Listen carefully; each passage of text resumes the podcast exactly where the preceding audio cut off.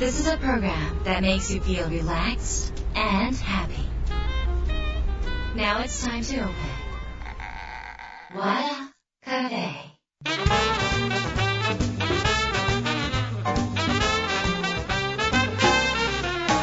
和田カフェのオーナー和田博美です。やる気満々の人もちょっと明日が憂鬱な人も明日洗っていけるよう今夜もワクワクお届けします。改めましてこんばんは和田博美です、えー今週もゲストをお迎えしてます。世界ゆるスポーツ協会代表理事でコピーライターの澤田智博さんですえー田さんの先週も出ていただきましたが本当にこの心が現れるというか自分の欠点がプラスになるんだひっくり返るんだっていうその私も人生のテーマって大逆転なんですけどまさにそこを、えーリアルの世界を変えてくださってる、まあ、本当にもうすごい方だなって思ってます。そんな澤田さんとお友達で行ってもらうことがなんと光栄なことかっていうふにねあの思いましたがあのえ前回に引き続きですねあの今週も澤田さんの新刊「ガチガチの世界を緩める」のお話の中から特に緩めるってどういうことなんだろう？どういう視点から緩めるが出てきたんだろう？世界を変えていくっていうのはどんな風なことなんだろうっていうこと？あのそういうことをですね方法論それからまあお考えになっていることからちょっとつっついていきたいと思います、えー今週もさらにちょっと感動のジーンとした深いお話が聞けると思います。和田博美の和田カフェどうぞ最後まで楽しんでってください。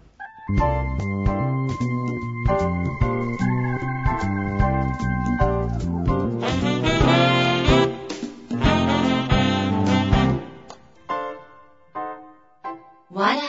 Cafe.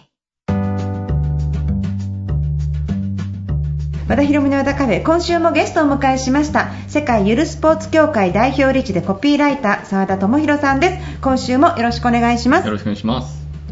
澤田さんだから音楽もされてるんですよね。であのもうスポーツもある程度流行ったから今度ゆるミュージックやってで機械も作ったんですよね。そうですね、うん。今、世界ゆるミュージック協会っていうのをソニーさんと一緒にやっていて、あ本当ソニーさん。あの機械作ったのソニーさんですか？マシン。あの機械はまた別なんですけど、ちょっともう作るメンバーがいっぱい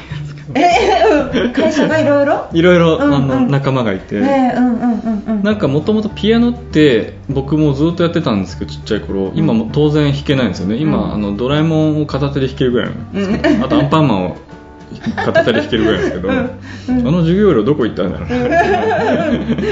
でもなんかよく考えるとピアノをみんなが習うってすごい変な世界だなと思って調べたらやっぱり、えまあ、某音楽メーカーさんが仕掛けてるわけですよね当然、うん。だからそのマーケティングなんですよそれ。あそうなんだ、はうんうん。だからおかしいなと思って、うん。でもっと僕らが弾きやすい楽器を作ろうと思って、うん。まず作ったのがタイププレイヤーっていうのでこれあのパソコンのタイピングと。そうですねパソコンのタイピング、まあ、が鍵盤とになってるみたいな、うん。音符もけあの鍵盤っていうかそうですね。楽楽譜もうん。なんか TTRRPP みたいなの書いてあって、うん。おたまじゃくしじゃないんですよね、うん。五線譜じゃなくて。でその TTRRPP って打っていくとうん。楽音曲になるんだ、うん、で日本人って世界で一番タイピングしてる人種って言われていて、あのビジネスマンの40%が1日に2時間から4時間うん。打っていて、うん。16%が6時間から8時間かな。相当タイピングしてるんですよね。うん。でそのタイピングの手つきっていうか見てたら、みんながなんかモーツァルトに見えてきたというかなんて美しい音色を奏でてるんだみたいな、うんうん超絶技巧だし早はいはいはい。は早弾きだし、うんうん楽器がないだけだなみたいな、うん。でそれゆるスポーツと一緒で、ん。皆さんが変わる必要ないんですと、ん。楽器の方から皆さんに歩み寄りますからっていう。大丈夫？あなたはそのままでいいっていうアプローチで、うん。そしたらその楽器がすごい今人気でっていうかもうあの一回弾き出すとみんな止まんないんですよ。弾けちゃうから、あ弾けた！みたいな、うんで行列できてるのに、もう一回ですかみたいな。へやっぱ成功体験になってるんですよね、ううんん、それ売ってるんですか今？まだ売ってないです。まだいろんなイベントにこれか？らそうです。これからしたいなと思っていて。おーすごい、うんじゃあもう商品企画開発なんですね今ね仕事。そうですね、結構僕はあのどんどんどんどん作るんですよね、うん。で作って市場に投じてみて反応を見て、うん。あすごいこれは問い合わせとか引きが多いなと思ったら、うん。試しになんか、えっと、数量限定で作ってみて、うんでニーズを見てあこれいけるなと思ったあらー。メーカーさんとかと話して、じゃあとりあえず1万個作ろうとか、へなんで一個一個の開発現場は緩くないっていうか、ーうん。もうプロが全部こうプロが入って作ってるんですよね。もう一流の人たちが作ってる。ブリは？ブリ？ブリブリ？あブリですね。半魚ボール。半魚ボールは富山県氷見市がブリが有名なんですけど、ブリを PR したいで、うんハンドボールも強いんですよね、うん氷見高校とか、うんで半魚ボールっていうのを。じゃあそれを向こうから話来たのはなんかスポーツでブリを使ってほしいっていう依頼だったんで最すか？近あの自治体の方から多いんですよ、ううんちのこの県産品とかをうん。スポーツにすることで盛り上げてほしいみたいな、うわーうん一時期なんかバズ動画が流行ったんですよね、ええええ映像を作ってバズらせる、ええだけどそれって何も意味がないじゃないですか、ええシャボン玉みたいで、うんうん。だけどスポーツ作ったら、うん。そのスポーツの大会をその地域限定で開くと、うん。それ目的で人が行くとか、観光資源化されてたりとか、うんうんうん教育に入れていったり地元のとか、うんうんうんうんうんでみんなが参加できるし見てるだけじゃなくって体も使って。そうおっしゃる通りですね、うんうん。仲良くなるっていうか地域が、あそれでそのそこの市から依頼があって。そうですね、うん。で基本はでもねあの僕も僕もこれ直接やってなくて、うん。教会の他のメンバーがやってるんですけど、うん。ポイントは、うんあの僕らにアウトソースしないでっていうお願いしていて 僕らが全部作っちゃうと、うん。作るノウハウ全部僕こっち側に来ちゃうから、うんうんうん。基本的にはファシリテーションだけして氷見市の皆さんに考えてもらったんですよ。へ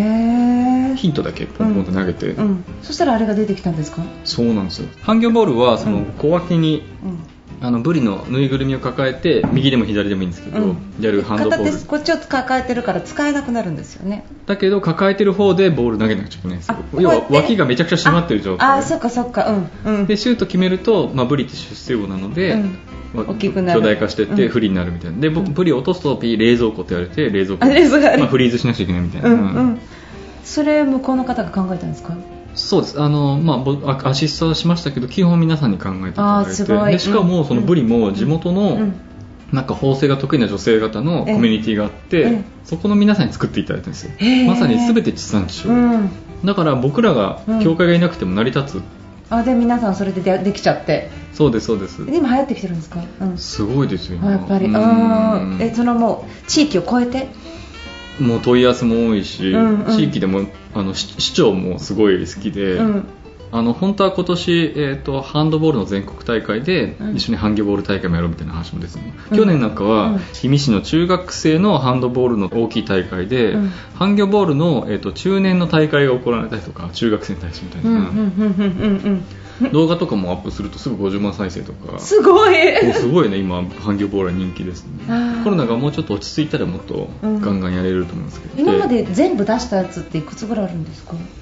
いやいくつだろう。もうそれでいうと200競技ぐらいあるかもしれないですけど、ねで淘汰されていって、うん。今90個ぐらいはそすごい。のご提示できるから大活躍ですね。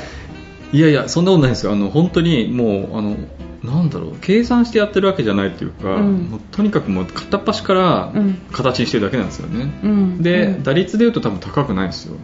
ヒットしてないスポーツもいっぱいあでるし。も形にしていこうって思う原動力とか何かとにかくやってみるっていうのはすごいことですよね。産んでみるって、でもそれ逆に産ん。でみない理由があんま分かんないというか、思いついたら形和田さんもそうじゃないですか。思いついたら、うん。多分原稿を起こしたりとか神社巡りしたりとかするわけですよね、うん。なぜやらないんだろうみたいな逆に。やっぱりこの産んでダメな方が怖いんですよね。おお、うん。なるほど、うん。自信満々に形にしたのに、そうそう剣もほろりみたいな。そのだからこのダメさに弱いんじゃないですか？そっかなるほど。あのこれ面白くないねって言われてへこんじゃうかもしれない、それでも次産むの嫌じゃないですか。うーん。なんかこの失敗の連続が、うん、なんだか多分みき自分に期待しすぎてるんじゃないかなって気がしますけどね。僕自分に期待してないんですよ、うん。そんなに自分も好きじゃないし、うん。大したことないと思ってるんです本当にこれは。だからあの別に出したものがボロクソに言われても、うん。まあそうだろうなみたいな。期待値がすっごい低いんですよ自分の。それって自尊心が低いってこと？自尊心低いと思いますね。あ自尊心が低いというよりは自分に無関心なんですよ。あでもちょっとなんかあでもあ思い出した。すっごい無関心それねあの思い出した。自分に無関心じゃなくって人間全般に無関心じゃないですか。それね明確に言うとマジョリティに無関心なんですよななんかうんそう。なんかあのうまくいってない人はすごい好きなんです。なんでかっていうと同じだから 僕もそうだみたいな。だからスポーツ苦手な人とかも大好きなんですよ、うん、ななんかそれ昔なんかこのすっごい優しいのにすごい冷たいっていうその両局面をすごい澤田さんから感じたことがあってこの宇宙人っぽいまさにまさに。あそれで私が澤田さんに言ったじゃないですか思い出した そのなんか違う星からやってきて、うん、人間を見てなんかこいつ面白いとかすごいその人人に対しての情感っていうよりも面白さでしか人間見ない話をしてたっていう記憶が。それ僕帰国子女っていうのも大きくて、うん、やっぱ海外に行くと相対的に違うものだと、はい、あと僕結構中学1年生の時に学校と馴染めなくて1年間で二言しか喋れなかった時があって、そうするともう違う星から見るしかないんですよね、世界の隅っこから世界見るしかないから、ニヒルになっちゃったんですよもう人人間に受け入れられてないから、人間がどうしても嫌いになっちゃって、だけどマイノリティの皆さんは好きなんですよ、でマイノリティっていうのは自分の弱さを認めてる人全般なんですよね、ほらほらほらじゃなくてどんなに成功してる人でもいや自分ここが苦手でねって言ってくれる方は大好きなんですよ、でそういう人を見極めるの僕すごい得意なんですよ。なるほどだから欠点が人の欠点が大好物。欠点見るとよだれが出る。その欠点を起点に何かまた商品が生まれるみたいな。すごい変態というか嫌なやつみたいだけど。でもなんか 変態。でもでもそれは そこが愛おしいっていうか。それはでもなんか完璧なものって面白くないですもんね。そうなんですよ。で完璧を装ってる人に対してすごく違和感を覚えるというかいやいやいやと完璧じゃないんだよ皆さんみたいな。誰誰しもみたいな。はい、でも僕実は今スポーツ大好きなんです。あそうなんですか？何やってるんですか？もうね週に34回は走ってますね。あじゃあスポーツ好きに変わったんだ。体育が嫌いだっただけなんですよ。あじゃあ走るのは好きだからジョギングするんだ、うん、はい。しかも1回1 0キロぐらい走ります、ね、えー、いつから？2年ぐらいですかね。ここまさにでもお会いしなくなってから。何してた？で一人で走り始めたんですか？ランニング仲間に誘われて。いやいやもうあのやっぱりチームメイトがいると迷惑かけちゃうんで、うん、あのなんだろうそのすごくスポーツっていいなって気づいて何かというとスマホを使えないじゃないですか、でスマホを使ってる間はだから他社のなんか、えっと、情報の中とか他社のルールの中とか枠組みの中で思考してるって気づいたんですよね、それがスマホを置いて走ると、うん、なんか自分の枠の中で考えられるというか、うんうん、自分主体で考えられるってことに気づいて、うん、あスマホを手放すってやっぱすごい贅沢なんだなみたいな、うんうん、だけどどうしてもねこういう場だといじっちゃうから僕も強制的にスポーツだといじれなくなるから。すごい最初から1 0キロ？いやもう徐々に徐々にですけど。さすがすごい。スポーツって素晴らしいんだ。な んて素晴らしいものがこの世界にあるんだ。なんかすごい。私も走ろうかな。いや楽しいですね澤田さん。あのいろいろまたちょっといろんなことを教えていただきたいんですけど、はい、あのコロナで死ぬ人って10万人中3人の割合なんですけど自殺でする人は10万人中24人なんですよ。だから年間3万人の計算をするとなのであのなんだろう心がダメになる方がなんか病気で死ぬより多いっていう風に考えると、今ちょっとやばいじゃないですか、自殺とか多くて、うん、なんかそういう意味も込めてなんかやっぱガチガチだから死ぬんでしょ？苦しくない？ガチガチでもこれしなきゃいけないあれしなきゃいけないとか、あの社会からね評価が低くなっただけでとか、寂しくなったりとか、そういうところでなんか澤田さんが来てもらってこのなんか緩い感じで、なんか喋ってもらえたりとか、伝えてもらったりするのありがたいなって思うんですけど。確かに確かに、うん、なんでこの緩めるっていう世界を広げるっていうのでちょっと定義とか教えていただければと思いますが、そうですね、まあこのやり方が正しいか分かんないですけどもともと僕もすごい生きづらさを抱えてたので世界側を緩めたらどうなるかなって思ったら、うん、すごく居心地が少しずつですけど良くなってきてるので、はい、そのやり方をまこの本に書いてあって、まあ、まずはやっぱり自分が排除されてるものを探すみたいな、はいはい、でそれって意外と、うん。大企業でそこそこ成功してる人って戸惑うんですよね、うん、えな自分なんだろうみたいな。なんか自分のコンプレックスとか、例えばキャンプが苦手な人だったら、うん、キャンプのこと考えないようにしてるから忘れてるっていうかそれをだからあの地上に引きずり出すっていう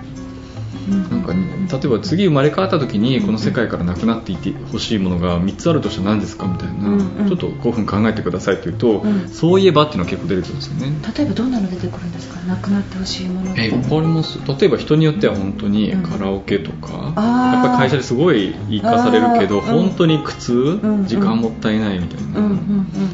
とか本っていう人もいますよ。うわそれ多分活字が苦手。見ると酔っちゃうんですよねみたいな。まあ、ディスレクシアなのかもしれないですけど、うんうん、なんでまあステップ1はやっぱり自分が排除されてるものを探すみたいな。澤田さんだったら立食パーティー？立食パーティーとか僕最悪だった 楽しかったことは一回もないんですけど。私もちょっと和田さんどうですか？苦手です。え意外です立食パーティー苦手です。立食パーティーの時って何人かで来てる人と1人で来てる人っていてそれでなんかその勇気を持って、立食パーティーの時に声かけて、でこんにちはって言っても初めてだからそんな会話弾まない時に、こっちの友達とか向こうからやってきて、何々さんって言った時にこっちでわってなった時に、この輪からピュンってこうなんか分かる？で、ピュンって飛び出てでこの後ろで でももう帰ろうと思うじゃないですか、私なんかそういう時にあのそうやって飛び出たなんか豆粒みたいな人たちが集まってるテーブルを見つけたことが一回あるんです。ででであのでその豆粒で一人いろんなグループから省かれた豆豆だけが集まってるシーンとしたグループのところに行ったらすっごい居心地よくて。あああ素晴らしい。何？今もう緩まってるんですよ。緩まってる、うん、何かっていうと、じゃあ立食パーティーの本質は人と情報の流動性で、うん、何が緩くないかって言ったら、うん、そういうなんか弾き出されてしまうっていうことじゃないですか、だったら、そのステップ4の緩めてみようっていうのは、じゃあそういう豆席を作ろう。逆に 立食パーティーなんだけど、豆席は作っておくっていうか。いいですね、うん、別に豆席とは言わないでまた一工夫多分必要なんでしょうけど、うん、まあ、ちょっと疲れたらとか、うん、休憩所みたいなのを作れるといいってことですよね。そうですそうです。豆席で知り合ったのがあのポケモンの増田さんですよ。え増田さんって豆席に豆だった。うん。なんかすごい脚光浴びてそうな まあまあなんかまあ世界的な、ね、そういうところでも苦手でとかって豆にいてでそこの豆席に34人座っててそこだけ席ポツンと空いててみんな無口でずっと一人でご飯食べて なんでそういう記憶ってみんな蓋するじゃないですか、うんうん、でもあえて、まあ、本当にトラウマそれが本当にトラウマになってないレベルだったらちょっとそれをあえてテーブルに乗せて、それを中心に話しませんかっていうのは緩めるってことなんですよね、それってみんな傷ついた気持ちを抱いてずっと生きてるじゃないですか、私が悪いん。だ私が悪いんだみたいな、私ははぐれ者だダメだみたいな、いや違うんですと、立食パーティーの方が絶対すごい悪いですからっていう立食パーティーのせいにして、立食パーティーを改造しましょうみたいな、そうすると本当に今みたいにいいアイデアが出て、で僕は絶対それ実現したいんで、必ずやるんですよね、じゃあその立食パーティーやりましょうみたいな、でやったら多分本当に楽しいんですよ、であ立食パーティー好きになったみたいな、で多分そこにはもともと立食パーティー苦手だけど言えなかった人がいっぱい集まるんですよ、でそうするとまた勢力ができてくるから、あの立食パーティー弱者の勢力ができてきて面白い。でそこからいろんな文化とかがまた生まれて、もしかしたらメジャーになっていくかもしれない。マイノリティって明日のマジョリティだから。っていう癖をつけておくと、すごく人生が緩まるんですよね、でそういうのをちゃんと人に共有することも大事で、立食パーティー苦手なんですみたいな、そしたらなんかそれどうにかしましょうよって人が出てくるしみたいな。ああそっかそれいいですね。そうするともうすごいなんか立食パーティー苦手スポーツ苦手って息苦しくパクパクやってたのが、うん、息ができるようになってくるの本当に。今僕スポーツもともとはスポーツが世界一嫌いだったのが、今僕世界で18番目ぐらいに好きなんですよねスポーツって。すごい急上昇なんですけど、うん、だって走ってますもんね。毎日、うん、まあ、週に5回ぐらい走ってるんで、うん、そうすると今までのなんかスポーツ嫌いでトラウマがあって悔しいなって思いじゃないんですよね、すっごい気がしやすい、そしてコンプレックスを発露することによって仲間がもうわんさか集まってきて、うん、新しい友達もいっぱいできて、うん、弱さを中退として、やっぱりそういう人とやっぱお酒飲みながら、足が速い人の悪口言うのすっごい楽しい。だけどその弱さでつながった仲間ってすごいもう気が合う,、年齢とかも関係ないじゃないですか、同じ傷を抱えて、誰にもいなかったんだよねみたいな僕だったらスポーツが苦手なのは、僕のせいだと思ってすごいあの嫌な気持ちになってたし暗い気持ちで生きてきたんですけど、大人になるまでですね、はい。ただスポーツのせいだっていう責任転換をして、はい、なおかつスポーツ画を改造して僕が好きなようにアレンジしたら、うん、今スポーツが好きになってしまった、うん、でなんか知らないけど何の教育の影響かからないけれども、うん。うん、あなたのせいだみたいな自責意識って、すごいみんな育まれちゃってるじゃないですか、はい、何なんだろうみたいな、うん、それを自自責じゃなくて多責にシフトする？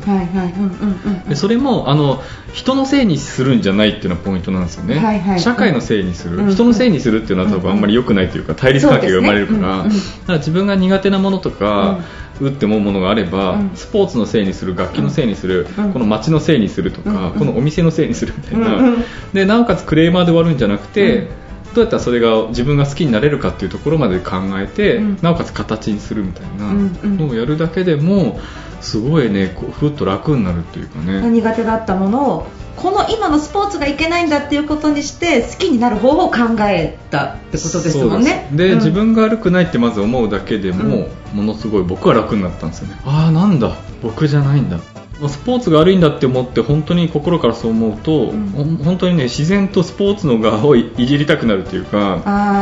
僕は足が遅いからじゃあみんなが足が遅くなるようなスポーツなんだろうなとか、うんうん、球技が苦手だからみんなが下手になるスポーツなんだろうなみたいな。うんうん。あそっか。でこの本でも紹介してるんですけど、うん、なんか苦手なこととかあるのはそれは皆さんという名の魚が悪いんじゃなくて水が悪いだけなんですよね、あうん、淡水魚かもしれないのに海で泳がされてるみたいな、うん、それはなんかいてなんか塩がいてててみたいな。なんかうわなんか口に入ってくる塩がなんか合わないみたいな。なんかでも自分でダメなんだみたいな、うんうん、っていう僕はそうだったんですよね、うんうん、スポーツの海で泳ぎながらもうダメだみたいな、うんうん、でもゆるスポーツっていう川みたいなのを勝手に作って、うんうん、ジャポンとそこに入れられた瞬間あ息ができるみたいなスイスイ泳げる。なんだこれ？全然違うみたいな、うん、でそれを僕はやっぱり、えーと、水を得た魚になってるってことであって今なんか世界が嫌だなって思ってたら大丈夫それは水が合ってない。水を得た魚になれてない、水さえ変えれば皆さん大丈夫っていう話なんですね。社会丸ごと変えちゃうんですねそうです、でそれがただの綺麗事じゃなくて、うん、本当に具体的に一個一個やってると、それを実感する、うん、うわ自分悪くなかった。うわ社会昨日より好きになれたみたいなあそっか。でそれしてさらに楽しいし。楽しいし。あの人から見たらちょっと馬鹿げてるみたいな、ちょっとなんかこの真面目さないですよね、一個一個に。基本あのなんだろう。基本重くなっちゃうじゃないですかこういうのって、障害者とできるスポーツを考えようみたいな、はい。うんなんかただでさえも社会が重いのに、うん、新しい重いものを作ってもしょうがないじゃないですか、はい。うん、で基本的に僕はまあクリエイターなんで、うん、グッドニュースを作んなくちゃだめだなと思ってるんですよね、クリエイターの役割って、はい、でアーティストもそうだと思っていて、特に社会がどよんとしている時は、もう人工的に意図的にグッドニュースを作るみたいな、はい、でいろんな思想とか哲学を持ってやってるんだけど、それをみじんも見せずに、なんかもうアホですみたいな、そうしたら楽になるというかねそれに触れた人は。で思想に共鳴していただいたらまたそれはそれで楽になるみたいな、うん、だからまあ欠点が出しやすい世界っていうかそうですね。水が変わると自分の欠点が長所になる、うんうん、そうそうですよね、うんうん、そうですよもし私たち今から火星に住んだら足短い方がいいとかちょっと分からないけど、あのあの利点利点が確実に真逆になったりするし例えば、えーとセミは8年間地面にいるけどこの土地の環境が変わったら地面の中に長く入れる方が強かったりする可能性もありますもんね。おっしゃ確かにそうですね、うんうん、確かにそうかもしれない。そうだから世界が変わると強弱が変わるってことですよねはい、でその世界は割と簡単に変わるみたいな。それがすごいわ、うん、でそれが、まあ、うん、あの世界を世界を変えるって言ってるけども、その世界は私の世界ですよね,、うん。あそうね。私の日常を変えるっていうことで、別にゆるスポーツを作ったからといって、なんか GDP が上がったりとか、世界平和になってるわけじゃないんだけど、僕の世界は変わったっていう。僕の世界は変え変えられるっていう話なんです、そして似たような人たちの世界も一緒にどんどんどんどん変わってきてみんなが自信を持ってきたってことですよね。そうです、うん、なんか気負わないでもこんなに世界って変えられるんだみたいな、うん、それはやっぱり変えるっていうよりはどっちかというと緩めるっていうかね、うん、今社会が張り詰めているから、張り詰めているものをなんかちょっとなんだろう。なその空気を抜いていくみたいな、はい。うん、でみんなガチガチになってるから、うん、ふにゃふにゃな方向に持っていくみたいな。いいな、うん、そのためには自分のコンプレックスいや自分本当に足が遅くて最悪なんですよみたいなコンプレックスのトロもそうだし、はいうん、まあ、ユーモアはちゃんと活動に入れていくってことも大事だしみたいな、うんうんうん。まあ、いろんなやり方あるんですけど、はいだからまあ社会貢献とかっていうよりはまあ自分貢献なんですよね、僕は、自分貢献をしていこうっていうのを決めて、で自分貢献の中には自分が大切な人、家族とか友人も含まれてるし、自分貢献から始めるとすごいいいよみたいな、ね、意外と真面目な方は自分貢献してない、私って悪いんだみたいな、それって実は大切にしてない。だから自分っていう他者、一番最寄りの他者をもう少し大事にする、心が豊かになりますね緩めると、うん、うん。うん、なんか自分が相手に合わせなきゃとか自分が外のその嫌な水の中で泳いでたらすごい苦しいけど、我慢しなきゃいけないし、我慢しなくちゃいけない。我慢。で我慢しなきゃいけないだけだったらいいけど、すいすい泳いでる人に嫉妬するじゃないですか,、なんか悔しいとか腹立つとか,、でそうするとなんか自分はその世界で泳ぐと虐げられた気持ちに。なるしで虐げられると今度被害者になるんですよね。人間って。そうか。で被害者になっちゃったら相手が加害者が必ず世の中にいるからあのこれ変えないと弱者の人って絶えず被害者意識が出ちゃうとうん、被害者っていうのはあなたが直してくれちの世界じゃないと変わらないから。なるほどなるほど、うん、だからそこを緩めるっていうのは自分が被害者じゃなくなるってことなんだなって思いました、なるほど、うん、なるほど、うん納得してしまった。さすがですね。いやいやいやなるほどな。うんそれはだから全ての人が幸せになることなんだなって思います、はい。い。い話。いやいやいやいや。ということでですね澤田さんこれからどうするんですか？これからはますます活躍されると思うんですが。そうですね、まあ、なんか相談も日に日に増えてるんですよね、それは企業も行き詰まっているし、うん、社会も行き詰まっているし、個人も行き詰まっている、はい、で僕も数年前まで行き詰まってたんで、うん、特に息子が障害生まれた時にはもう終わりだみたいな、ここから先道はないなみたいな、八方塞がりみたいな。だけどあの自分なりに世界を緩めてみたら、うん、八方塞がりだと思ってたのが隙間ができて、はい、ここからもしかして歩き出せるかもみたいな、うん、そういう結構僕なりに獲得してきたノウハウがあるので、うん、いかにそれを社会に還元するか、あと例えばこれから、えー、これから障害のあるお子さんが生まれてくる家族、はい、もちろんいっぱいいますよね、はい、その家族のサポートをしたいんですよね、うん、要はその瞬間は嫌な気持ちになるかもしれないけど、うんうん、同じような先輩、まあ、僕みたいな人がいて、うん、あこういう考え方をすれば、子供を受け入れられるんだなとかむしろそれが、えー、プラスに働く局面もあるんだなみたいなのを知ってもらうと楽になるじゃないですか。そうですね、本の中にあの金沢翔子ちゃんの話も書いてありましたけど、うん。うんやっぱりプラスに働いてますもんね。めちゃくちゃ働いてます、ね、そうですよね。うん。なんで自分が自分なりに獲得してきた、まあ、すっごいちっぽけなことなんだけど、うん、ちっぽけなことをなるべく還元していきたいというのは思いますよね、うん、そうですね。2週にわたって澤田智博さんにお話を伺いました。ありがとうございました。和田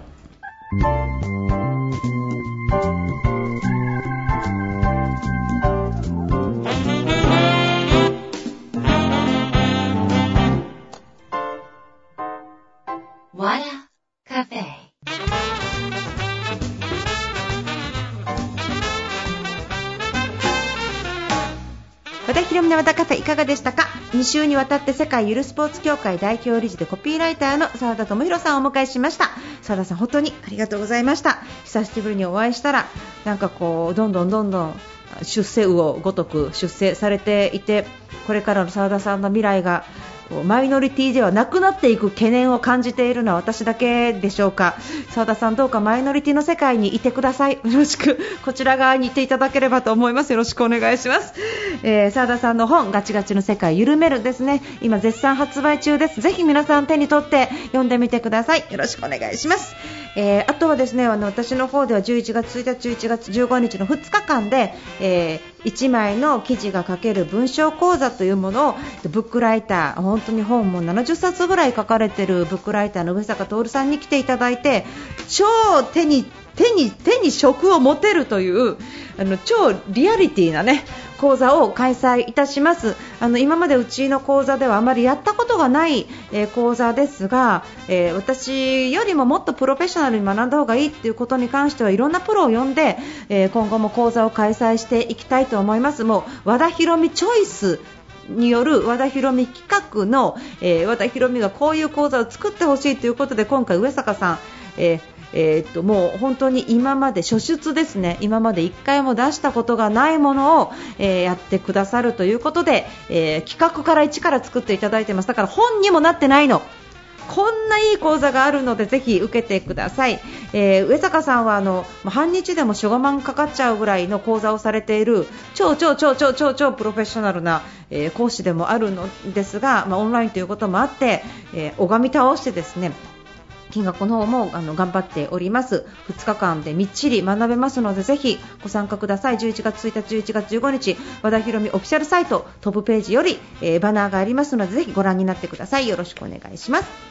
ということで和田博美の和田カフェ今夜はこの辺りで閉店になります。皆さんにとって来週も素敵な1週間になりますように。お相手は和田博美でした。